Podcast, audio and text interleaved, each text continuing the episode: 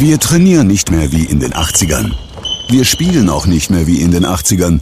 Wir sind technisch weiter als früher. Und was ist mit Ihrer Geldanlage? Es ist Zeit, Geldanlage neu zu denken. Mit den Investmentfonds der Union Investment holen Sie Ihre Geldanlage ins Heute. Und die gibt es bei Ihrer Hamburger Volksbank. Jetzt informieren unter www.hamburger-volksbank.de. Wer stehen bleibt, bleibt auf der Strecke. Vereinbaren Sie am besten noch heute Ihren persönlichen Beratungstermin und sparen Sie ab sofort zeitgemäß. www.hamburger-volksbank.de Auszeit HSVH, der Abendblatt Handball Podcast. Moin und herzlich willkommen zur 15. Folge von Auszeit HSVH, dem Abendblatt Handball Podcast. Mein Name lautet Maximilian Bronner und neben mir sitzt, frisch aus dem Urlaub zurück, mein Kollege Björn Jensen. Moin Björn. Moin Max, ja so frisch ist es auch nicht mehr, aber hallo an alle Zuhörenden. Wir freuen uns, dass ihr dabei seid. Nach dem Sieg in Lemgo wartet mit den Rhein-Neckar-Löwen am Sonntag ein echter Topgegner auf den HSV Hamburg, der nach acht Siegen aus den ersten neun Spielen in dieser Saison offenbar um die Meisterschaft mitwerfen kann. Und genau deshalb haben wir heute einen Gast im Studio, ähm, der ein echter Experte für den HSVH, aber auch für die Rhein-Neckar-Löwen ist ähm, und die gesamte Handball-Bundesliga im Grunde auch. Ähm, und um wen das sich jetzt genau handelt, das sagt uns wie immer Finn Ole Martins, Hallenmoderator beim HSV Hamburg. Die Begriffe Handball, Hamburg, Martin und Schwalb sind untrennbar miteinander verbunden.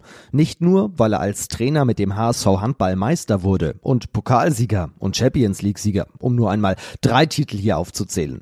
Und das alles ist noch gar nicht so lange her und doch in Handballmaßstäben gemessen aus einer ganz anderen Welt. Heute ist er der Vizepräsident des neuen Handballsportverein Hamburg und begleitet den Weg vom Neustadt an im Jahr 2016 mit kurzer Unterbrechung, als er als Trainer des kommenden Gegners arbeitete bei den Rhein-Neckar-Löwen. Das war von Februar 2020 bis Sommer 2021. Es gibt viel zu besprechen. Nicht nur, wie man die in diesem Jahr so starken Löwen bändigen kann. Im Vorjahr hat Hamburg das ja schon einmal geschafft. Wie sieht der Sky-Experte Martin Schwalb die Bundesliga? Was ist die bislang größte Überraschung? Aber die wichtigste Frage ist, wie geht es ihm? Hier ist der Vizepräsident des HSVH. Hier ist Martin Schwalb. Moin, herzlich willkommen bei uns. Moin. Moin. Ja, und äh, wie Vom schon sagt, wie geht es dir überhaupt? Du hattest vor ein paar Wochen einen kleinen Krankenhausaufenthalt. Ähm, ja. ja. Ist immer, ist immer blöd, wenn man mit der Gesundheit anfangen muss, aber ja gut, es hatte ja vor ein paar Wochen beim, beim Spiel gegen die SG Hamburg Nord hatte ich auf einmal einen Gleichgewichtsausfall und Drehschwindel so aus dem Nichts. Und äh, das ist sehr unangenehm, wer so etwas mal hatte. Und äh, ich merke das jetzt noch ein bisschen, aber bin natürlich voll einsatzfähig und versuche das jetzt in den nächsten Wochen und Monaten auch endgültig zu besiegen. Aber braucht kein Mensch sowas, um das mal klar zu sagen. Und wenn man, wenn ich jetzt von einem, von irgendeinem Menschen höre, er hat Schwindel und äh, da weiß ich erstmal, was das bedeutet. Das ist wirklich eine Sache, die sehr lebenseinschränkend ist. Mhm. Das ist, es handelte sich um einen entzündeten Nerv, hieß es damals, äh, der das Gleichgewichtsorgan im Prinzip dann durcheinander gebracht hat, oder wie so war das? Aus. Ja, okay. Gleichgewichtsaus, genau so. Ja. Ich, hab, ich konnte keinen Schritt mehr gehen. Ich stand noch mit, mit unserem Präsidenten und mit unserem Geschäftsführer und mit dem Schrödi, also mit allen Jungs da vor der, vor der Halle, habe mich auch sehr wohl gefühlt und auf einmal wurde es mir schwindlig von einer Sekunde auf die andere und dann kannst du keinen Schritt mehr gehen. Ich war nicht in der Lage, noch irgendwas zu machen, musste dann auch ins Krankenhaus und habe dann ein paar Tage Kortisonkur bekommen. Das ist, ja, ich sage immer so ganz gern, alt werden ist halt nichts für Feiglinge. ja, da musst du durch. Gehört leider wahrscheinlich dazu, aber braucht trotzdem niemand. Ja, beim jüngsten Heimsieg gegen Gummersbach konntest du wieder in der Halle sein. Ähm, hast ja auch ein relativ spannendes Spiel dann noch zum Schluss gesehen. Ähm, ja. Sind solche Spielverläufe eigentlich dir dann recht mit deiner Gesundheit? Du hast ja auch. ja, ah, jetzt. Äh, sagen wir mal so, ich hoffe, dass ich da jetzt rauskomme. Lass uns das mal mit der Gesundheit. Ja. Genau. Lass uns das mal so, ich bin ja, äh, das, das schaffe ich schon. Also, äh, zum Spielverlauf gegen Gummersbach, um die Frage zu beantworten. Also, so eine erste Halbzeit von unserer Mannschaft habe ich überhaupt noch nie gesehen. Naja, wollen wir es nicht übertreiben, Vergleiche sind immer nicht ganz so einfach, aber sie haben so toll gespielt, 18 zu 11 geführt, aber es war klar, dass es so nicht weitergehen kann. Dazu ist der VfL Gummersbach einfach auch zu gut aufgestellt, hat auch zu viel Selbstvertrauen getankt. Die haben wirklich auch als Aufsteiger sehr, sehr erfolgreiche Spiele hinter sich gebracht in dieser Saison schon und äh, war schon zur Halbzeit auch so, dass man gedacht, oh, oh, oh, das könnte noch mal ein bisschen eng werden. Dass es nachher so eng wird, äh, haben wir uns natürlich auch nicht gedacht. Aber ich, ich sage es einfach mal so, ich habe grenzenloses Vertrauen zu unserer Mannschaft, die dann sehr, sehr häufig in engen Situationen schon nachgewiesen hat, was sie kann. Und das haben sie ja da auch wieder und haben wir das Ding gewuppt. Du hast Handballspiele ja schon aus allen Perspektiven erlebt. Du warst selber Spieler, sehr erfolgreich, dann warst du Trainer, Präsident, Vizepräsident, Experte, eigentlich alles. Ähm, was ist, wo ist es am schönsten, Spiele zu beobachten und was ist am härtesten? oh ja, da, also am schönsten ist als Spieler. Keine Frage. Das ist die schönste Zeit, wenn du in einer Mannschaft zu Hause bist, mit der du gemeinsam die Erfolge feiern kannst, äh, wenn du so eine Gemeinschaft genießen darfst auch von Gleichgesinnten, auch von, von Jungs, die mit dir zusammen Leistungssport treiben wollen. Das ist schon was ganz Spezielles, auch Leistungssport. Da musst du auch mal an deine Grenzen gehen oder auch mal über deine Grenzen hinweggehen. Hast jeden Tag Training, bist viel unterwegs. Und da brauchst du äh, ja eine Gemeinschaft um dich herum, die das auch trägt. Aber das macht es natürlich auch aus. Dann, dann ist es nicht nur Teil des Lebens, sondern dann lebt man wirklich in dieser Mannschaft. Und das macht am meisten Spaß, keine Frage. Ja, und dann die Abstufung, dann muss ich sagen, Trainer ist sehr stressig, ist ein sehr stressiger Job, weil du natürlich unter einem unglaublichen Druck bist. Äh, auf der anderen Seite ist es natürlich auch sehr, sehr schön, weil du kannst Entscheidungen treffen. Du musst niemanden fragen. Ich habe das sehr genossen in Spielen, dann äh, ja auch für mich Entscheidungen zu treffen, die Mannschaft zu verändern, Ein-, Auswechslungen, taktische Veränderungen. Äh, das kann, du kannst unmittelbar Einfluss nehmen auf das Spielergebnis. Das kann natürlich auch mal schief gehen, kann auch mal negativ sein, keine Frage. Aber das hat auch sehr, sehr viel Spaß gemacht. Ja, also an der Seitenlinie zu agieren und, und so eine Mannschaft, ja, ein bisschen anzuführen, ist auch was sehr Schönes. Und jetzt so als Funktionär im weitesten Sinne, muss ich sagen, äh, hat auch seinen Charme. Man sitzt dann ein bisschen weiter weg, kann das ein bisschen beobachten, hat trotzdem noch äh, das Herz für, für seinen Verein und seine Mannschaft und äh, ja, es ist nicht ganz so, so, so in der Spitze so aufregend wie als Trainer oder als Spieler. Hm. Großen Spaß hat die Mannschaft sicherlich auch momentan. Ähm, 10 zu 8 Punkte, guter Mittelfeldplatz. Ähm, man könnte im Grunde total zufrieden sein, oder? Also, ich, ich bin ja mit der Mannschaft sowieso sehr zufrieden, schon seit Wochen und Monaten. Ja, wir spielen in der Handball-Bundesliga. Wir spielen jetzt schon das zweite Jahr in der Handball-Bundesliga. Und im letzten Jahr habe ich noch gedacht, oh Gott, oh Gott, wie, wie sollen wir das schaffen, da überhaupt in der Liga bleiben zu können? Dieses Jahr äh, glauben wir alle, das zweite Jahr ist das Schwierigste.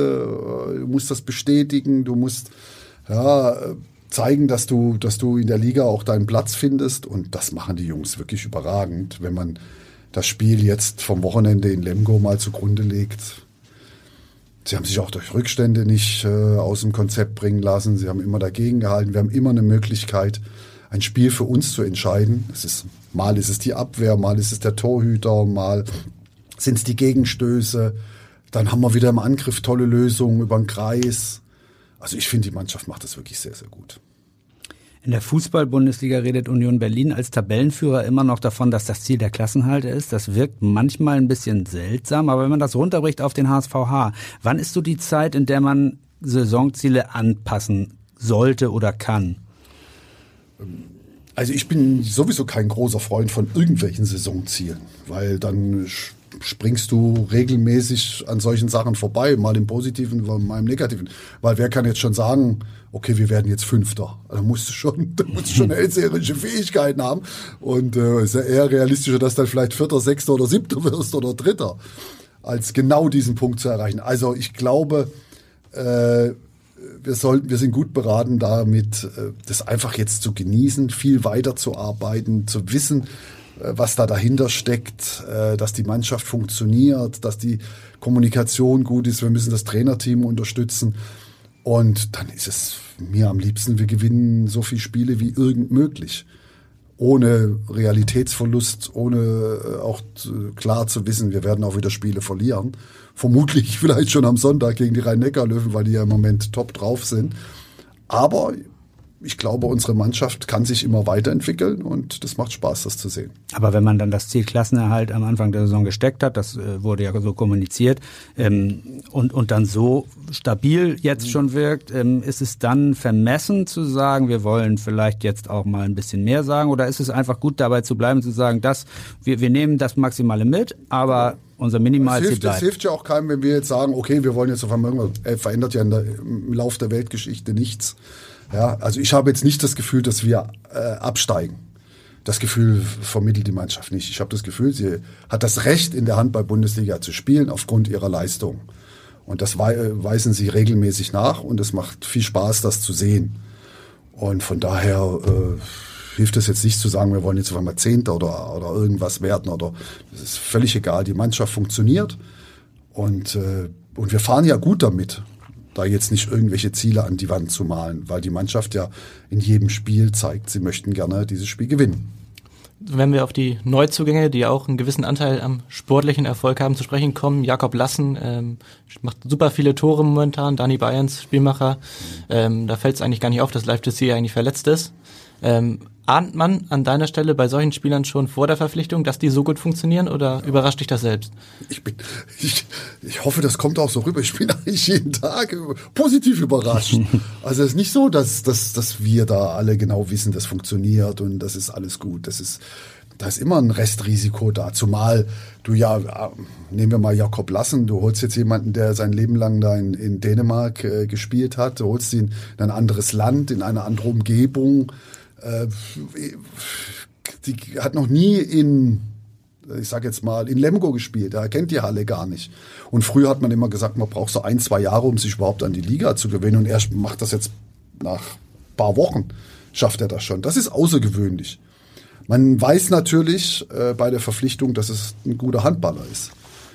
Und das zeigt er. Und ich glaube, ich würde gerade speziell ihn nicht so sehr an den Toren festmachen, denn wenn man ihn mal beobachtet, er ist auch derjenige, der die Bälle zu seinen Mitspielern im richtigen Moment bringt, der die Kreisläufe anspielt, der auch mal, wenn es wirklich wichtig ist, ins Eins gegen Eins geht, da man Eins gegen Eins gewinnt, mal eine Zwei-Minuten-Strafe rausholt und on top auch noch in der Abwehr gut steht. Man muss sich auch keine Gedanken machen, wenn er in der Abwehr ist. Auch da hilft er gut aus, sorgt für Stabilität.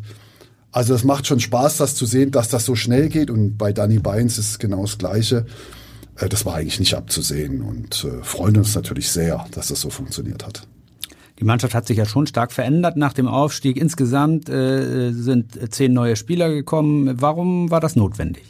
Ja, wir wollen es natürlich auch immer weiterentwickeln, weil ich habe es ja eingangs auch schon gesagt, wir sind eine Leistungssportgemeinschaft und dementsprechend ist es auch ganz klar, das muss übrigens, äh, das will die Mannschaft auch. Also es ist nicht so, dass das nur von außen äh, draufgedrückt wird. Die Mannschaft will auch Veränderung, will Verbesserung. Sie möchten mit den bestmöglichen Spielern zusammenspielen. Also von daher ist es für uns immer eine wichtige Aufgabe, darauf zu gucken, wer passt in die Mannschaft, wer, wer hilft ihr auch weiter. Aber auch das haben wir in den letzten Jahren ganz klar immer kommuniziert. Die Spieler, die bei uns schon über einen längeren Zeitraum sind, die teilweise auch in der Jugend gespielt haben, wie ein Live Tessier, äh, wie ein Dominik Axmann und die diese Schritte mitgehen, die haben natürlich einen Extraschutz. Das ist klar, weil wir wollen natürlich auch unsere Identität behalten. Wir wollen auch Hamburger Spieler da dabei haben. Aber die wollen natürlich ein Live Tessier, möchte auch in einer Mannschaft spielen, die erfolgreich ist und nicht äh, wieder absteigen in die zweite Liga. Das ist doch ganz klar. Es war ja auch immer so dieser Mannschaftsgeist, der euch gerade auch in dem Aufstiegsjahr ausgezeichnet hat. Ähm, siehst du trotzdem die Gefahr, dass das so ein bisschen abhanden oder kommen könnte oder sich verändern könnte? Äh, muss man immer, immer genau drauf aufpassen. Das ist ganz klar. Ich sehe jetzt die Gefahr aktuell nicht, Ja. um die Frage so zu beantworten. Ich sehe sie nicht, weil die Mannschaft toll funktioniert, weil sie sich sehr wohl fühlen. Aber äh, wenn man eine Mannschaft zusammenstellt und äh, wenn man sich die Spiele anschaut, dann gibt es unterschiedlichste Argumentationen, einen Spieler zum Beispiel behal zu behalten oder einen Spieler abzugeben. Also es gibt sicherlich auch Spieler, die vielleicht jetzt handballerisch vielleicht mal ersetzbar wären, aber die natürlich für die Mannschaftsstruktur unglaublich wichtig sind. Aber das ist nicht nur beim HSVH so, sondern das ist überall auf der Welt so. Beim FC Bayern München, ein Thomas Müller und ein Neuer und ein Kimmich rausgenommen, ja, können es auch Probleme geben, weil das sind natürlich auch die Spieler, die das tragen. Wie schmerzhaft sind denn äh, in, in dem Zusammenhang, weil du die auch gerade nanntest, diese Spieler, die auch einen gewissen Schutz äh, äh, dann genießen, wie schmerzhaft sind Abgänge von Eigengewächsen wie ein Finn Wullenweber zum Beispiel, weil es ja genau eigentlich diese Spieler braucht, um den Verein auch das Identifikationspotenzial zu bewahren. Also bei Stulle war das für mich vor allen Dingen persönlich sehr, sehr schmerzhaft, weil ich großer Fan von ihm bin und ihn auch über viele Jahre hinweg äh, unterstützt habe. Aber manchmal muss man halt auch einen Seitwärtsschritt gehen. Und äh, das ist speziell so bei ihm der Fall. Er, der wird jetzt ein Seitwärts, er hat so viel Verletzungsproblematiken gehabt. Und das war eine ganz, äh, die letzten Jahre war wirklich eine schwere Zeit für ihn auch persönlich. Ich glaube, davon sich einfach mal zu befreien und äh, mal eine neue Aufgabe anzugehen, ist gut. Und wer weiß, was die Zukunft bringt. Äh, ich beobachte genau, ich beobachte genau, was er macht. Ich habe jetzt auch gesehen, dass er mit dem Schlusspfiff noch einen direkten Freiwurf gegen Coburg reingemacht hat zum Sieg. Und da habe ich mich sehr drüber gefreut, als ich das gesehen habe. Also von daher, äh, Stulle war ein Teil des HSVH äh, und wird immer ein Teil des HSVH bleiben. Vor gut einem Jahr, als wir gesprochen haben, nicht im Podcast, aber woanders, ähm, hast du auf die Frage, ob ihr bereits ein etablierter Bundesliga-Club seid, geantwortet, dass ihr im Grunde täglich dazulernt. Mhm. Beantwortest du die Frage heute genauso oder ähm, seid ihr es mittlerweile? Ähm, wir sind es an vielen Stellen noch nicht, weil wir natürlich auch die Strukturen um uns herum noch aufbauen müssen. Die sind in, in der Kürze der Zeit jetzt auch durch die schnellen Schritte, die wir sportlich erfolgreich gegangen sind, noch gar nicht alle nachwachsen konnten. Unsere Komplettstrukturen, ob es die Geschäftsstelle ist, ob es unser Sponsoring ist, ob unsere Partnerpflege ist und alles, da versuchen wir natürlich permanent uns zu verbessern und äh, das, das gelingt auch. Da sind auch gute, gute Jungs am Arbeiten, gute Jungs und Mädels am Arbeiten. Äh, aber ein gestandener Bundesligist sind wir noch nicht. Ich sehe uns noch nicht in sicherem Fahrwasser, so dass man sagen könnte, okay, die nächsten 10, 15 Jahre sind jetzt klar, wir werden uns da weiterentwickeln und irgendwann mal oben angreifen. So sehe ich das nicht. Ich sehe, ich sehe uns noch so in dem Rahmen, ja, wir gehören jetzt in die Bundesliga, aber wir sollten die Ohren spitzen und die Augen aufmachen, damit wir genau wissen, was um uns herum passiert, damit wir uns weiterentwickeln können. Wo siehst du denn die wichtigsten Weiterentwicklungen der vergangenen zwölf Monate, also dieser ersten Bundesliga-Saison und dann eben jetzt auch mit dem Einstieg in die zweite? Ich glaube, die wichtigste äh, Neuerung war in einem Spiel in dieser Saison, sagte ein Kollege des Präsidiums zu mir, das war jetzt wirklich außergewöhnlich. Ich habe ihn so angeguckt und sagte, wieso außergewöhnlich? Ich sagte, das ist das erste Spiel in der Handball-Bundesliga des HSVH gewesen, das war nach dem Spiel, in dem wir bestimmen, wer gewinnt. Damit hat er gemeint, dass wir einfach die bessere Mannschaft sind, waren, seien. Äh, und dass wir ganz allein bestimmen, wer die zwei Punkte mitnimmt. Das war in der letzten Saison noch nicht so. In der letzten Saison mussten wir einen guten Tag haben, der Gegner musste vielleicht einen schlechten Tag haben, musste vielleicht so und so. Aber wir haben diesen einen kleinen Schritt haben wir uns jetzt wirklich verdient, dass wir ein bisschen besser sind als die eine oder andere Mannschaft. Und äh, wir bestimmen, wer das Spiel gewinnt. Nämlich, wenn wir normal oder gut spielen, werden wir es gewinnen. Wenn wir schlecht spielen, kann wir es natürlich auch verlieren. Also nur, dass ihr das versteht. Aber so dieses Selbstverständnis. Und das hat sich ein bisschen geändert im Vergleich zur Vorsaison. War das nach dem BHC-Spiel oder ähm, welches, welches Spiel war das? ich sage, ich sage, also ich will jetzt auch nichts Böses, aber das war gegen Minden, das Spiel, okay. das Heimspiel gegen Minden, wo man wirklich gesehen hat, wenn wir, wenn wir jetzt hier gut spielen, dann werden wir als Sieger vom, vom Platz gehen. Ja, beim BHC war es dann ähnlich. Das sind so die zwei Spiele, wo man sagt, okay, das bestimmen wir jetzt hier heute, wer die zwei Punkte hat. Und äh, das ist schon schön zu sehen. Man muss es dann auch bestimmen. Das ist kein Selbstläufer, nur dass ihr das richtig versteht. Mhm. Das ist so wie wenn der THW Kiel, sage ich jetzt mal, der 95 Prozent aller Spiele in der Bundesliga bestimmt, wer es gewinnt. Gegen die kannst du nur gewinnen, wenn sie schlecht sind.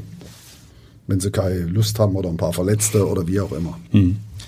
Merkst du denn selbst auch, dass sich so die, die Stimmung im Verein und in der Mannschaft selbst so ein bisschen, ja, weiß nicht, hin zu einer stärkeren Professionalität noch gedreht hat? Dass Spieler jetzt nach Hamburg kommen, nicht um hier zu studieren und Handball zu spielen, sondern um hier Handball zu spielen.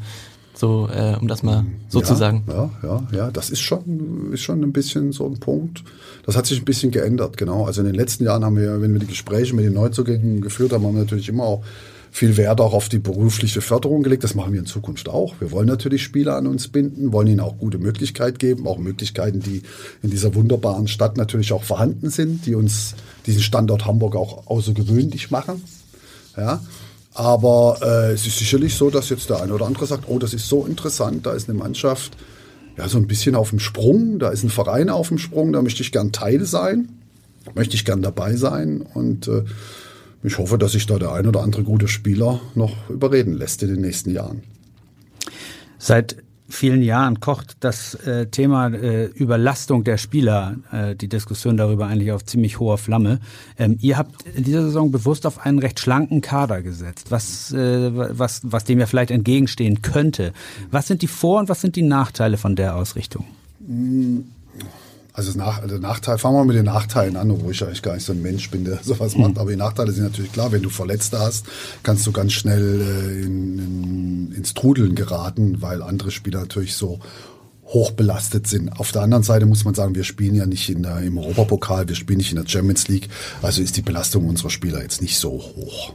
Ja, also, dass wir englische Wochen haben und dass wir jetzt von einem Spiel zum anderen reisen, so wie zum Beispiel im Moment der SC Magdeburg, die waren gerade in Saudi-Arabien, sind dann nach Westbrem, haben jetzt da gespielt, äh, haben jetzt zu Hause gegen Leipzig gespielt.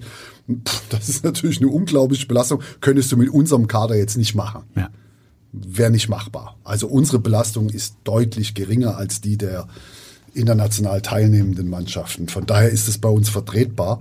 Und der Vorteil ist natürlich, dass die Jungs, die da sind, natürlich auch ihre Spielanteile bekommen und dass das Eingespieltsein natürlich zunimmt. Ja, die haben, die wissen genau, sie werden gebraucht. Ja, sie sind wichtige Teile dieser Mannschaft. Und äh, das bringt die Leute natürlich oder die Spieler auch dazu, ja, noch ein bisschen mehr in die Verantwortung zu gehen. Und das kann sich natürlich positiv auswirken. Wenn du jetzt Vizepräsident in Magdeburg oder Kiel wärst, würdest du anders antworten auf die Frage, bräuchte es da andere Spielpläne, äh, mehr Anpassungen, mehr Pausen für die Spieler? Ähm, ja, nee, nee, also dass die Überbelastung da ist, ist klar. Ja. Ich, ich habe jetzt nur ein bisschen abgeschätzt, dass bei uns die nicht ganz so extrem ist wie bei anderen Mannschaften.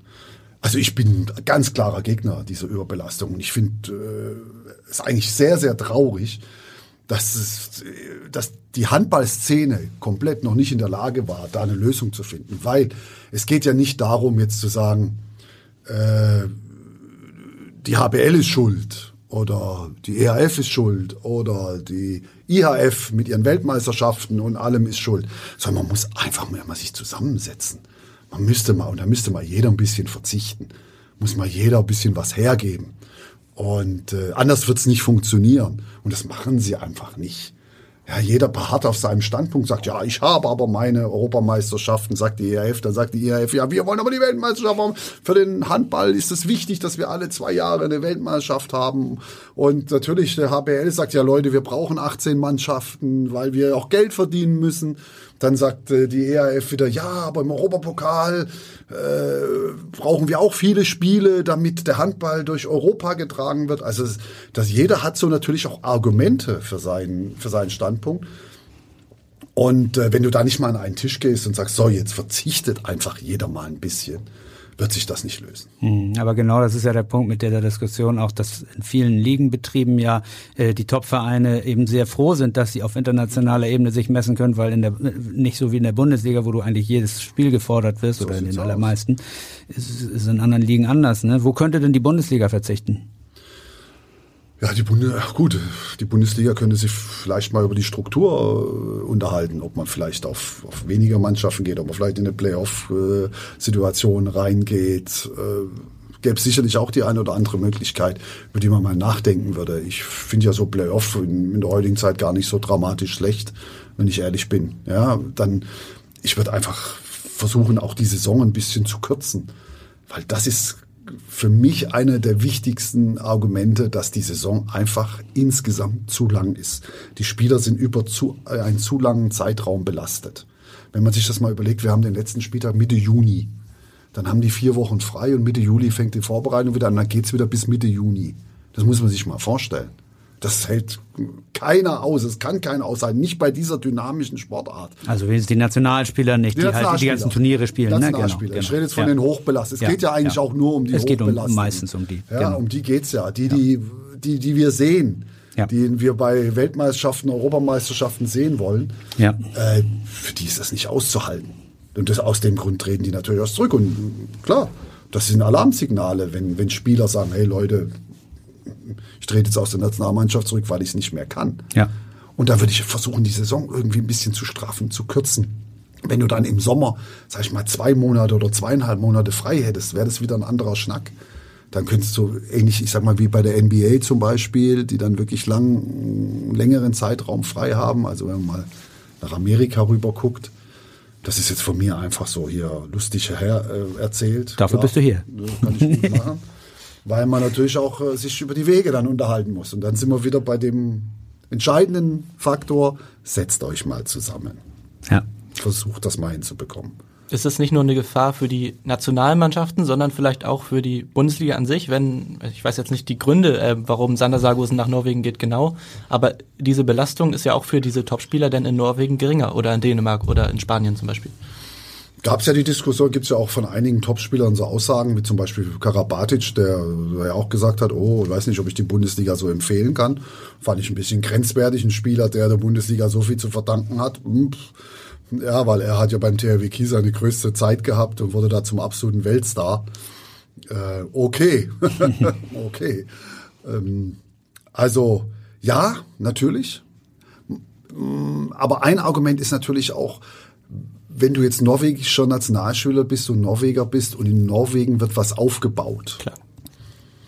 Also ich meine, das ist ihr Land, das ist ihre Heimat und dass man dann wieder hin zurückgeht, das kann ich schon auch verstehen. Jetzt ohne irgendwie äh, für Bundesliga oder gegen Bundesliga zu argumentieren.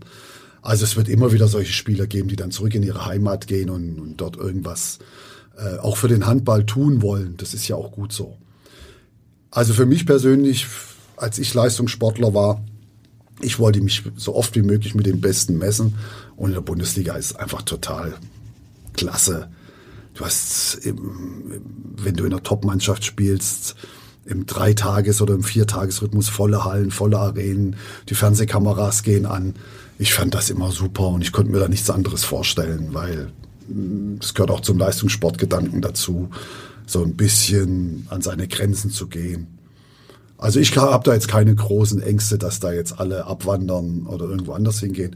Wird es immer wieder mal punktuell geben, dafür kommen andere wieder dazu. Du warst als Trainer ja mittendrin immer im Geschehen. Jetzt bist du ein bisschen im Hintergrund, als wie du es vorhin bezeichnet hast, Funktionär. Ähm, wie sieht deine Arbeit für den Verein ganz konkret aus als Vizepräsident? Äh, ja, wir versuchen, wir haben unsere Gremiensitzung, wir haben unsere Präsidiumssitzung, wir schauen natürlich, dass äh, ja, wir den finanziellen Background schaffen, was jetzt wirklich im Moment auch sehr, sehr schwer ist in Corona-Zeiten. Auch wir versuchen natürlich auch so viel die richtigen Entscheidungen für den Verein zu treffen, keine Frage. Dann unterhalte ich mich natürlich auch mit, mit Toto, äh, mit, mit den Spielern ab und zu. Ich bin für viele Sponsoren Ansprechpartner. Ja, also ich versuche natürlich auch immer Menschen dafür zu begeistern, dass sie zum Handball kommen. Das war eigentlich meine ursächliche Aufgabe, ganz am Anfang auch immer zu, dafür zu sorgen, dass, dass Menschen Spaß daran haben. Das heißt, ich, ich mache Kontakte, ich gehe auf Veranstaltungen. Das ist eine vielschichtige Arbeit, die ich auch jetzt gar nicht so äh, im Einzelnen einschränken möchte, weil das ist ja eben das, was unseren Verein auch stark macht, dass wir uns gegenseitig unterstützen. Weil ein Sebastian Frecke als Geschäftsführer macht eine ähnliche Arbeit, ein Marc Evermann macht auch eine ähnliche Arbeit und wir ergänzen uns da sehr, sehr gut. Ein Flo Gere ist da dabei, Toto Jansen, Stefan Schröder. Also wir, wir helfen uns auch gegenseitig. Wenn jetzt einer zum Beispiel sagt, ich kenne da jemanden, Schwalbe, kannst du den mal betreuen im VIP-Raum, der, der hat Interesse daran, auch dabei zu sein, dann mache ich das natürlich auch und, und so weiter. Also es ist vielschichtig. Hm. Vor einem Jahr hast du gesagt, dass es keine Schwalb-Show geben soll. Genau. Ähm, das ist wahrscheinlich immer noch so, aber wie konkret äh, verhandelst du denn mit dir selbst, oh, da gehe ich hin, da gehe ich nicht hin? Ähm, so sehr dränge ich mich jetzt in den Vordergrund, um dem Verein zu helfen, aber auch nicht zu viel. Ähm, ist das so ein ständiges Verhandeln mit dir selbst oder ist, wie funktioniert das bei dir? Bei mir ist es so, dass ich wirklich, äh, das kann ich jetzt aber nur für mich persönlich sagen, ich, ich, ich muss nicht in den Vordergrund. Ich habe da, ich habe genug äh, Licht gehabt in meinem Leben. Bin auch sehr dankbar dafür, muss ich sagen. War ja auch, waren auch viele schöne, schöne Sachen dabei, bei denen ich auch viel Bestätigung erfahren habe. Und äh, von daher muss ich da nicht mit mir verhandeln. Ich helfe gerne, wenn ich kann. Wenn ich gefragt werde, helfe ich. Wenn ich nicht gefragt werde, ist das jetzt nicht so dramatisch. Äh, wir haben ein paar Sachen, die ich, denen ich natürlich als Vizepräsident, also als Präsidiumsmitglied nachgehen muss und, und auch immer nachgehen werde. Aber äh, ich glaube, unser Verein und das war immer das, was wir gesagt haben, als wir angefangen haben. Wir möchten gerne, dass dieser Verein auch in 20 Jahren noch ein guter Verein ist oder noch in 30 Jahren noch ein guter Verein ist. Und dazu muss natürlich auch eine neue Generation und, und neue Leute müssen auch die Verantwortung übertragen kriegen und müssen auch lernen zu fliegen. Und das äh, machen die sehr, sehr gut. Mit sehr viel Engagement und da brauchen die mich manchmal auch gar nicht. Was vermisst du denn an der täglichen Arbeit als Trainer? Also in so eine Kabine reinzukommen oder in so einen Mannschaftsbus einzusteigen, vor, vor eine fremde Halle zu fahren. War gerade Magdeburg, wenn damals vor die, vor die Bördelandhalle mhm. und hast gewusst, jetzt raucht sie ja gleich richtig im Karton. Oder wenn du nach Kiel gekommen bist und du hast, hast schon in den Tagen vorher ganz Norddeutschland hat, hat dem Spiel entgegengefiebert, weil, weil sie, äh, weil es so hoch geschaukelt wurde, weil es um so viel ging. Ah, das waren schon, extreme Adrenalinausschüttung und äh, das hat man jetzt natürlich nicht mehr so. Mhm. Äh, ich fand aber auch immer die tägliche Arbeit gut. Eine kleine Geschichte, die ich da immer dabei erzähle, ist, ähm, so im, im, wenn man so unter der Woche, wenn Training war, ich hatte damals wirklich das Glück beim HSV Handball auch so viele gute Spieler zu haben, dass wir im Prinzip zwei Weltklasse-Mannschaften hatten. Ja, also ich hatte jede Position doppelt gut besetzt, bis sehr gut besetzt. Und dann hat Goran Stojanovic, der damalige Co-Trainer und jetzige Torwarttrainer, musste dann pfeifen, der Abkerl. Und ich habe mich dann da rausgesetzt und habe ein Spiel als einziger Zuschauer genossen auf absolutem Weltklasse-Niveau. ich saß dann da und dachte, das ist ja geil. Auf der einen Seite Igor Vori, dort ein Bertrand Gilles, da ein Latzkowitsch, da ein Hens, da ein Lindberg, da ein Schröder, da ein, ein, ein Bitter, äh, da ein Beutler im Tor und ein Liewski hier, ein Liewski da. Also es war unfassbar, wenn sie mal alle gesund waren. Dann kam noch ein Duvniak dazu, da, also und das war natürlich toll. Da habe ich, bin ich oft nach Hause gefahren und du, ich habe gerade eben 30 Minuten Weltklasse gesehen. Als einziger. Keiner hat zugeguckt, nur ich. Und richtig mit Engagement. Also jetzt mal nicht irgendwie so Larifal, sondern da ging es richtig zur Sache. Also es war sensationell. Mhm. Wie oft passiert es dir heute noch, dass du auf der Tribüne sitzt und denkst oder über die Trainerentscheidung, ob es von Toto ist oder auch von einem gegnerischen Trainer nachdenkst und sagst, oh, hätte ich anders gemacht oh, äh, bin ich mit einverstanden oder denkst du gar nicht mehr so als Trainer, wenn du ein Handballspiel ja, siehst? Doch, doch, doch. Ich äh, denke immer als Trainer. Es ist ja nicht so, dass ich kein Trainer mehr bin. Also das muss man auch mal ganz klar sagen. Äh, es ist so, dass du natürlich in jeder Sekunde, ich reg da meine Frau immer auf. Meine Frau sagt immer zu mir, jetzt ist doch gut, jetzt guckst du hier ein Spiel. Ich sag mal, äh, sagen wir mal, ich möchte jetzt keiner Mannschaft irgendwas Böses, aber irgendwelche Mannschaften, die dir jetzt nicht so am Herzen liegen, guckst du halt mal an und dann regst du dich nach drei Minuten drüber auf, weil der da den Ball hinspielt und weil der da auflöst und warum der Trainer jetzt die Auszeit nimmt. Das heißt, es gibt's doch gar nicht. Kannst du, aber das kriegst du nicht raus. Das ist so, ist auch mein Leben natürlich auch, muss man klar sagen. Von daher gehört's dazu und das werde ich auch nicht ablegen. Und äh, wenn du jetzt Toto beobachtest oder mit Toto auch sprichst nach Spielen, ähm, passiert es noch manchmal, dass er bewusst dich in die Kabine holt oder gibt es solche Momente gar nicht? Nein, nein, nein, überhaupt nicht. Nein, überhaupt nicht. So nah dran bin ich da überhaupt nicht. Ich bin da ab und zu mal vor der Kabine oder, oder vorm Spiel. Wir telefonieren ab und zu mal miteinander, aber nein, nein, er hat völlig autarkes Arbeiten. Wir besprechen natürlich ja. drüber, manchmal über die Spiele, analysieren die so ein bisschen, aber ich bin da überhaupt nicht da als Ansprechpartner, um da jetzt irgendwelche Hilfestellung zu geben. Ich glaube, diese Verantwortung sollte ich auch nicht tragen, sondern das ist Verantwortung von Toto und auch von Latz. Ja, also Platschenko Latzkovic, die ein tolles Trainerteam abgeben. Ich finde, die ergänzen sich toll. Und da brauche ich mich jetzt nicht grundsätzlich einzumischen. Das letzte Mal als Trainer aktiv warst du, wie schon angeklungen, bei den Rhein-Neckar-Löwen. Ist das rein von deinem Bauchgefühl her, war das deine letzte Trainerstation oder wirst du nochmal zurückkehren, vielleicht sogar als das, was du ja schon häufiger gehandelt wurdest, Bundestrainer? Äh, ja, um Gottes Willen. Ich weiß es nicht. Ich kann nicht in die Zukunft schauen. Das ist immer so meine Antwort dazu. Ich weiß es nicht. Mal schauen. Äh, wenn ich jetzt so ein bisschen auf mein, mein Leben zurückschaue, muss ich sagen, ja, ich bin öfters mal äh, in der Lage gewesen, auch mal irgendwas anderes anzunehmen oder irgendwas zu machen. Und äh, schauen wir mal. Mein Herz hängt am HSVH. Das ist unser Baby, das ist unser gemeinsames Baby, für das wir alle viel Herzblut investiert haben. Da werde ich immer zu Hause sein, das ist ganz klar. Aber ich bin natürlich auch irgendwo Trainer von Beruf. Das habe ich gelernt. Und man kann natürlich in meinem Alter auch nicht einfach sagen, den Beruf hänge ich jetzt mal an Nagel. Äh, das wird, glaube ich, kein Mensch auf dieser Welt machen. Von daher mache ich das auch nicht. Und da möchte ich jetzt auch gar keine Einschränkungen vornehmen.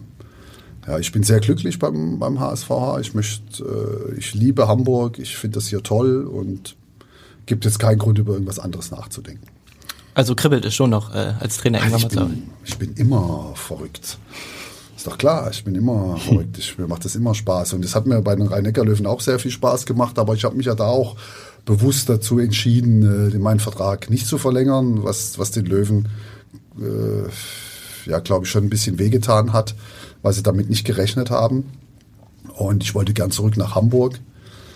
Äh, von daher sieht man ja manchmal, manchmal muss man halt solche Entscheidungen treffen. Hast du denn sowas jemals gehabt oder jetzt sogar immer noch einen Karriereplan? Das heißt, dass du dir was vorgenommen hast, was du dann unbedingt erreichen willst. Und wenn du ihn noch hast, was steht denn da noch drauf? Welche Ämter, die du gerne noch mal in deinem Leben übernehmen möchtest? Ach ja, ich bin genau der Ämtersammler. genau, nein, überhaupt nicht. Ich bin dem Handballsportverein Hamburg sehr, sehr dankbar als HSV Handball und jetzt, dass ich hier in dieser wunderschönen Hansestadt alle meine Ziele, die ich hatte, erreichen konnte. Weil ich war, ich bin ein ehrgeiziger Mensch und ich bleibe ein ehrgeiziger Mensch und ich wollte als Trainer in der Handball-Bundesliga einen guten Job machen und ich wollte Titel gewinnen. Das war damals natürlich auch die große Motivation, nach Hamburg zu kommen, weil ich gesehen habe, oh, da entsteht was Großes. Und da war, bin ich sehr dankbar gewesen und bin es heute noch, dass ich da Teil davon sein durfte. Ich durfte deutscher Meister werden als Trainer. Ich durfte als einzig deutscher Trainer, erwähne ich ja immer mal ganz gern, die Champions League gewinnen. das, ja, das ist auch was Außergewöhnliches und äh, wir haben so viele schöne Zeiten gehabt. Von daher ist für mich jetzt keine Ämterhäufung, dass ich jetzt nochmal irgendwas machen muss, gibt's für mich nicht. Aber Ehrgeiz hört ja nie auf, wenn man so ein Mensch ist wie du. Das heißt, also wo geht der Ehrgeiz jetzt rein, wenn du alle Titel im Handball geholt hast? Jetzt willst du jetzt irgendwo in Golf-Altersklassen-Weltmeister werden oder oder wo geht's hin? Wo geht's hin? Also Ja, ich spiele gern Golf. Kann ich dir hier empfehlen. Das ist eine tolle Sportart, die, die wirklich auch äh, viele Gesundheitsaspekte hat, aber das schaffe ich leider nicht. Dafür habe ich zu spät angefangen. Wenn ich da sehe, wie die spielen, die im jugendlichen Alter anfangen, da hast du keine Chance. Da bin ich eigentlich nur ein Hacker. ja, leider Gottes. Ähm, nee, also mein Ehrgeiz geht jetzt dahingehend natürlich, äh, den HSVH weiter mitzuentwickeln, dort möglichst erfolgreich zu sein. Äh, und ansonsten, ja, Sport zu treiben, guter Mensch zu sein, ist auch ein Ehrgeiz, finde ich. Ja, und auch ein Stück weit dann, ich glaube, irgendwann darf man auch mal ein bisschen äh, das Leben genießen. Darf man schauen, dass es einem gut geht in diesen unsicheren Zeiten, dass man sich um seine Familie kümmert. Das finde ich auch wichtig, dass man da immer Kontakt hält und gute Sachen macht. Also von daher gibt es genug zu tun. Du hast eben schon gesagt, dass die Löwen gerne mit dir verlängern wollten, ähm, du aber nach Hamburg zurück wolltest. War auch diese Familie äh, der Hauptgrund dafür oder, oder warum hast du die Entscheidung Ja, getroffen? Es war, es war damals so diese, war natürlich auch in der Corona-Zeit, muss man auch dazu sagen. Aber ich bin ja, ich bin ja zu den Rhein-Neckar-Löwen gekommen, da haben wir noch vier Spiele gehabt. Äh, und dann war erstmal wieder, wurde die Saison abgebrochen und äh, ich hatte auch direkt Corona und das war alles. Dann haben wir ein Jahr lang ohne Zuschauer gespielt und das war, war sehr schwer. Die, äh, die Gemeinschaft an und für sich der Rhein-Neckar-Löwen äh, ist unglaublich schön, macht sehr viel Spaß und ich habe heute noch gute Kontakte dorthin und äh, freue mich immer wieder jemanden oder äh, Menschen aus dieser Gemeinschaft zu sehen. Nur ich habe mich natürlich bewusst dazu entschieden, nach Hamburg zurückzukehren, weil weil der HS, weil ich wusste, wenn ich jetzt da verlängere, dann wäre ich in Süddeutschland geblieben weil dann hätte ich so einen längerfristigen Vertrag unterschrieben, dass ich dann auch äh, mit meinem Ehrgeiz äh, versucht hätte, da noch äh, richtig was zu entwickeln. Und dann wäre ich nicht mehr zurück nach Hamburg gekommen. Das wollte ich zu diesem Zeitpunkt nicht. Ich wollte zurück nach Hamburg, weil hier halt auch der HSVH dabei war, meine Familie dabei war und es auch eine sehr, sehr schwierige Zeit natürlich, ich glaube, für uns alle war. Wer ohne Corona, wer weiß, wie es da gelaufen wäre. Wie lange musstest du denn nachdenken über die Entscheidung? Ah, das war nicht so einfach. das war eine schwere Entscheidung. Und ich glaube, dass ich dem einen oder anderen beiden Rhein-Neckar-Löwen auch ein bisschen wehgetan habe, weil sie dann nicht damit gerechnet haben, dass die Entscheidung so, fäll, äh, so fällt. Weil das natürlich auch eine außergewöhnliche Entscheidung war, keine Frage. So ein toller Verein, ja, rechnet natürlich auch nicht mit sowas. Ähm, doch, da habe ich schon länger drüber nachgedacht. Das waren schon ein paar Wochen im Kreise der Familie, im Kreise der Freunde. Und glaub mir, ganz, ganz viele Menschen haben was anderes gesagt. Wie beobachtest du denn die Entwicklung der Löwen seitdem auch? Also guckst du auf den Verein jetzt nochmal ganz speziell ja, auch immer und, und wie siehst du sie jetzt äh, mit dem Potenzial auch in ich, diesem ich Jahr? Ich kenne ja diese Menschen, ich saß mit, mit, mit vielen dieser Menschen im Mannschaftsbus. Ich habe auch einen Juri Knorr davon überzeugt, zu den Rhein-Neckar-Löwen zu gehen. Ja, er war auch einer der ersten, die ich angerufen habe. Da ist er Juri, ich glaube mir, war natürlich auch not amused, weil er gesagt hat, wir wollten eigentlich zusammenarbeiten. Und dann habe ich gesagt, jetzt habe ich dann auf einmal einen anderen Trainer. Ja, also äh, ja, ich achte darauf. Ich finde es toll. Ich finde ich finde auch, dass äh, Sebastian Hinze da jetzt der richtige Mann im, im, richtigen Moment ist. Die Jungs können jetzt so frei von der Leber wegspielen, haben in der letzten Saison sicherlich nicht gut gespielt, haben so nicht ihren Weg gefunden gehabt letzte Saison. Da habe ich mir ein bisschen Sorgen gemacht. In dieser Saison finde ich das sehr gut. Sie haben ihren Weg. Sie, sie sind jetzt auch nicht mehr so unter Druck. Ja. Mhm. Durch die nicht so gute letzte Saison ist auch ein bisschen der Druck aus dem Kessel genommen worden. So, jetzt spielt erstmal, ihr müsst jetzt nicht gleich wieder deutscher Meister werden und solche Sachen. Und das nutzen sie gut, diesen psychologischen Effekt und sind dadurch eine wirklich gute Mannschaft geworden, haben natürlich auch gute Neuzugänge dazu bekommen. Ja, mit Jaganjac und äh, Finn, äh, Ole Scheffert. Finn, sag ich schon, Ole Scheffert. Wie heißt er genau? Ole Scheffert. Und äh, die helfen ihnen natürlich auch. Wie hast du es denn damals wahrgenommen, den, den Druck auch, das wahrscheinlich, wahrscheinlich nicht ganz so wie beim THW Kiel, aber äh, du kennst es ja auch vom HSV Handball damals, ähm, gehört dazu. im Grunde jedes Spiel gewinnen Wenn zu müssen. Wenn du eine Spitzenmannschaft trainierst, gehört es dazu. Äh, das hat, fand ich immer gut. Ich finde es gut. Also ich kann da gut mit um, wenn ich ehrlich bin, weil ich möchte doch lieber den Druck haben, äh, gewinnen zu müssen, als zu sagen, oh, ich, ich bin ja froh, wenn ich überhaupt mein Spiel gewinne. Ich erinnere mich, ich habe mich mal mit einem Trainerkollegen im März unterhalten beim Abstiegskandidaten und da habe ich den so ganz so im März sind wir da hingefahren. Das war bei, bei den Eulen in Ludwigshafen und nur so eine kleine Geschichte am Rande. Nochmal, das war im März. Ja. Und da habe ich so, na und wie geht's dir denn? Sagt er, ja, geht so. Ah, gut, wir haben jetzt seit Oktober nicht mehr gewonnen, aber ja. kein Spaß. Ja. Da habe ich so gedacht, oh, oh, oh, Alter, das ist aber ein halbes Jahr. Ja, das, das, ist hart, da noch dran zu bleiben. Ne? Ja, also das ist Druck. Ja. ja. Da habe ich auch gedacht, boah, ja. das ist Druck, ein halbes Jahr lang. Ja. Nicht zu gewinnen. Haben aber diese, haben es noch geschafft, in der Liga zu bleiben, weil sie dann ganz zum Schluss ganz viele Punkte geholt haben. Aber sag ich mal, da finde ich das aber schöner, wenn ich ein paar Erfolgserlebnisse in der Zeit feiern darf. Mhm. Also ich finde den Druck, mit einer guten Mannschaft Ergebnisse zu erreichen, finde ich eigentlich sehr positiv. Wie gefällt dir denn grundsätzlich die Verschiebung der Kräfteverhältnisse in der Bundesliga, wo man das Gefühl hat, dass die Spitze deutlich breiter wird und es dadurch vielleicht auch spannender, interessanter wird? Ja, wie, wie, wie siehst du, wie schätzt du das ein? Ich finde es überragend. Weil das natürlich auch eine Chance für die Arrivierten ist, sich ein Stück weit neu zu erfinden und wieder, wieder Motivation zu schöpfen. Weil es gibt ja nichts Schlimmeres als, als Selbstverständlichkeiten im Leistungssport. Deswegen würde ich auch im Fußball, würde ich mich auch mal drüber freuen, als bekennender Bayern-Fan würde ich mich auch mal darüber freuen, wenn meine andere Mannschaft deutsche Meister wird, weil es ja sonst auch irgendwo langweilig wird. Und im Handball ist das so. Jetzt ist der SC Magdeburg geworden. Ich glaube, es gibt keinen Experten, der jetzt schon voraussagen kann, wer die Schale hochhält im, im Juni. Also, weil das wird so schwer äh, für jede Mannschaft. Und da gehören so viele Sachen dazu, da oben zu bleiben. Finde ich gut. Finde ich, finde ich spektakulär für die Handball-Bundesliga. Traust du den Löwen denn zu, dass sie aus diesen Top 4 eine Top 5 machen im Meisterschaftskampf? Oder? Haben sie ja jetzt schon gemacht. Also ist ja fast schon ein, ist schon ein Drittel gespielt, nein, ein Viertel ist gespielt, dann so haben sie ja gemacht. Sehr gut. Haben jetzt auch gerade gegen Hannover am, am Sonntag ein ganz schwieriges Spiel noch mit einem Tor gewuppt. Das sind so die Sachen, die dir helfen, nachdem sie ja in Kiel verloren hatten. Ähm, so Überraschungsgast da oben sind sie schon. Äh, und sie sind schwer zu schlagen. Das sieht man.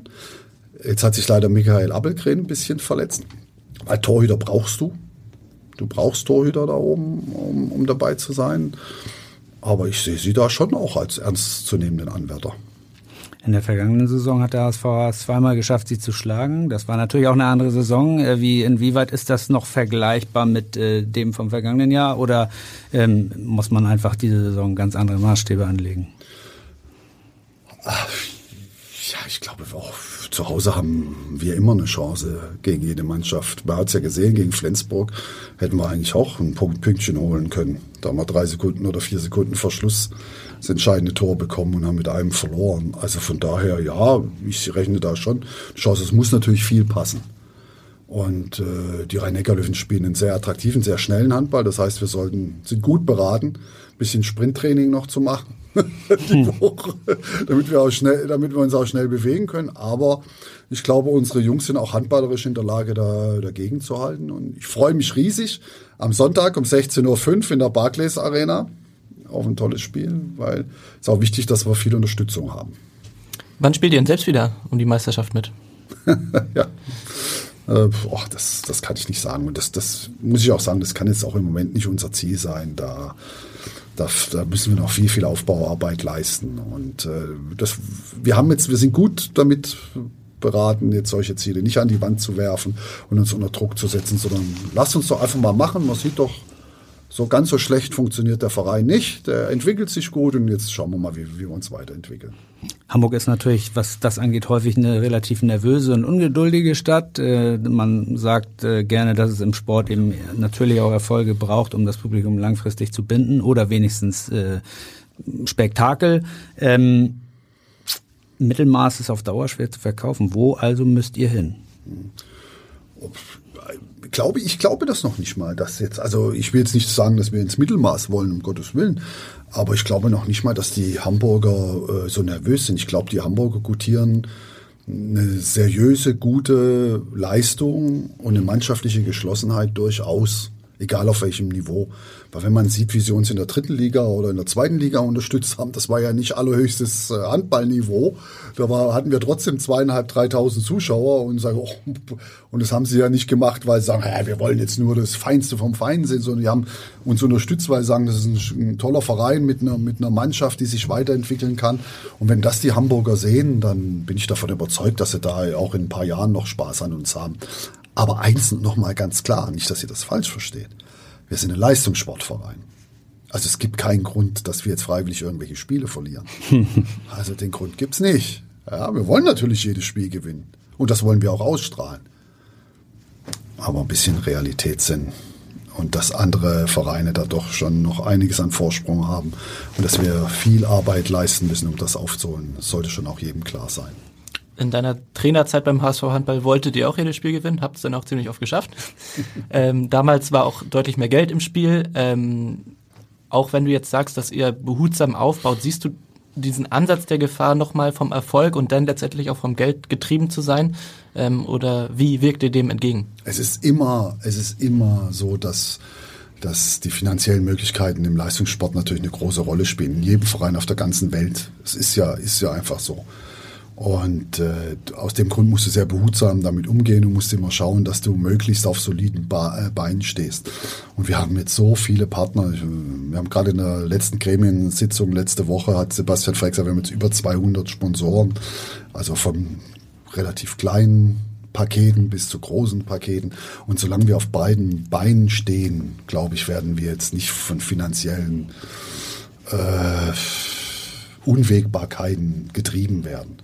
Es ist nur so, dass die Corona-Krise uns wirklich, äh, wirklich wehtut. Und vor allen Dingen brauchen wir Zuschauer. In, wir, wir brauchen Fans. Ja, wir wollen auch in der Barclays Arena vor mehr Fans spielen. Da haben wir ein, zwei Mal jetzt wirklich Probleme gehabt. Gerade gegen Minden und gegen Bergischen HC. Das waren einfach zu wenig Menschen. Man kann es natürlich auch verstehen. Es ist viel Geld. Ja, und, und, im Moment ist es eine große Verunsicherung in der Welt, aber der Leistungssport braucht Unterstützung und wir sind immer auf der Suche nach Unterstützung, aber wir werden uns nicht mehr nicht vom Geld treiben lassen, mit Sicherheit nicht. Du hast gerade gesagt, steht, das, das, Konzept HSVH steht auf mehreren Beinen. Der alte HSV Hamburg stand auf, auch auf zwei Beinen. Die gehörten Andreas Rudolf. Ähm, hast du zu dem noch Kontakt? Und weißt du, wie er über das aktuelle Projekt denkt? Nein, leider, nein, wir haben wenig Kontakt. Wir hatten mal Kontakt, so ein bisschen, aber wir haben jetzt wenig oder eigentlich gar keinen Kontakt im Moment. Und ich muss sagen, ich habe keine Ahnung, was er darüber denkt. Ich hoffe, insgeheim freut er sich, dass in Hamburg Bundesliga-Handball gespielt wird. Ja, aber ich weiß es nicht. Hm. Wie schafft ihr es denn, regelmäßig wieder 7, 8, 9.000 Zuschauer in die große Arena zu locken? Ich glaube, dass die Zeiten wieder ein bisschen sicherer werden müssen. Ich glaube, dass wir, dass die, äh, dass wir auch wirklich ein großes Problem haben. Oder ja, doch haben, dass wir einfach in der Corona-Zeit aufgestiegen sind. Das haben viele Hamburger noch gar nicht so richtig mitbekommen. Ich glaube, wenn man so sagt, ach, äh, ach, du bist beim HSV Hamburg, äh, was macht ihr denn? Ja, wir spielen Bundesliga. Ach, ihr seid wieder in der Bundesliga. Also wir persönlich glauben immer, es müsste doch jeder Hamburger wissen. Ja, das glauben wir eigentlich immer. Ja, das ist aber, aber es ist wirklich nicht so, weil normalerweise hätten wir schon auf dem Rathausmarkt stehen müssen und, und den Aufstieg feiern mit unseren Fans. Ja, und hätten da mit dem, weiß ich, mit dem Autokorso durch die Stadt fahren müssen und alles. Das durfte, konnten wir natürlich alles nicht. Wir sind bei unter Ausschluss der Öffentlichkeit aufgestiegen und da haben wir noch ein bisschen Nachholbedarf. Wir müssen noch mal ein bisschen sichtbarer werden. Und dann, glaube ich, kriegen wir das auch wieder hin, dass wir äh, 7.000, 8.000 Zuschauer bekommen. Zum Sichtbarwerden gehören ja auch immer diese sogenannten Leuchtturmspieler, die äh, Identifikationsfiguren, die jeder erkennt. Äh, früher war es Pommes. Ähm, wenn man jetzt mal guckt, äh, 2024 gibt's eine Heim-Europameisterschaft, die auch in Hamburg gespielt wird. Siehst du da ein, zwei HSVH-Spieler, die möglicherweise dann im Aufgebot stehen könnten? Ja, Natürlich, also ich würde da ein paar mit reinnehmen. alle, alle, die einen deutschen Pass haben, auf jeden Fall. Also ich sehe auf jeden Fall einen Jakob Lassen als Däne natürlich da dabei, äh, ganz ja. klar. Und äh, wenn du jetzt die deutsche Nationalmannschaft ansprichst, also ein Live Tessier, wenn er fit ist, ist für mich wäre für mich immer eine Option, weil er natürlich auch eine andere Route ins Spiel bringt und weil auf dieser Position in der Mitte für mich auch noch ein bisschen Bedarf ist. Ja, da müssen wir jetzt die ganzen Nationalspieler durchgehen, aber es ist so, dass äh, da sich jetzt noch keiner rauskristallisiert hat, der da ganz alleine herrscht. Das ist vielleicht ein Juri Knorr, kann man sagen, der da vielleicht auf der Mitte was äh, ein bisschen den Vorteil hat. Aber sonst danach sehe ich dann offenes Rennen. Ich finde, Dominik Axmann ist ein Spieler, der jeder Mannschaft gut tut, weil er halt überall einsetzbar ist. Jetzt spielt er bei uns Rückraum links. Den kannst du aber auch mal in Notsituationen Rückraum rechts oder auf die Mitte stellen. Er deckt jetzt im Mittelblock bei einer Mannschaft, die 10 zu 8 Punkte hat, als deutscher junger Spieler auch außergewöhnlich, finde ich auch sehr, sehr gut. Niklas Weller hat natürlich riesen viel Konkurrenz am Kreis, aber der macht Tore und ist anspielbereit und hat so ein gutes Gespür für die Situation. Kann man sich auch überlegen. Also es gibt schon ein paar Möglichkeiten. Helfen könnte ja, wenn du als Bundestrainer arbeiten würdest dann. ja, genau. Da, dann könntest du genau. einfach deine Hamburger Jungs mitnehmen. genau, oder? fertig. Und dann wird man Weltmeister werden und Europameister und alles. das wäre schön. Nein, äh, Scherz beiseite. Äh, ich glaube, dass, dass Alfred da einen sehr, sehr guten Job macht und die werden da, äh, werden natürlich auch die Hamburger Spieler mit im Blick haben. Dann fehlt zum Abschluss noch die Frage an den Hellseher Martin Schwalb. Wie geht die Partie am Sonntag aus? Und wo landen Löwen und HSVH am Saisonende? Also für mich wäre das unwahrscheinlichste Ergebnis im Handball wäre für mich das Schönste, nämlich ein Unentschieden, was man hm. grundsätzlich nicht tippen kann. Aber ein Unentschieden fände ich natürlich super. Äh, ich glaube, dass, äh, dass es ein spannendes Spiel wird. Ich hoffe sehr auf ein sehr spannendes Spiel. Ich könnte mir vorstellen, ich habe zu Saisonbeginn die Rhein-Neckar-Löwen auf dem fünften Tabellenplatz getippt. Äh, ich könnte mir vorstellen, dass es noch realistisch ist. Vielleicht werden sie auch noch ein bisschen weiter nach oben kommen, aber sie werden sich für den Europapokal qualifizieren. Ich glaube, das wäre schon ein großer Erfolg für die, für die Rhein-Neckar-Löwen. Ähm, und ich hoffe natürlich, dass wir, ja, ich glaube, der Tabellenplatz, den wir im Moment einnehmen, der ist schon sehr, sehr gut. Wenn wir den zum Schluss äh, auch inne hätten, wäre ich jetzt nicht unglücklich. Was es wird, werden wir sehen am Sonntag und am Saisonende. Vielen Dank für deine Zeit und sehr, deinen Besuch bei uns.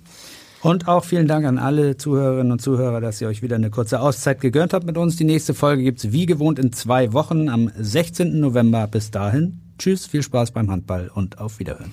Tschüss. Weitere Podcasts vom Hamburger Abendblatt finden Sie bei Spotify, Apple Podcast und auf abendblatt.de slash podcast.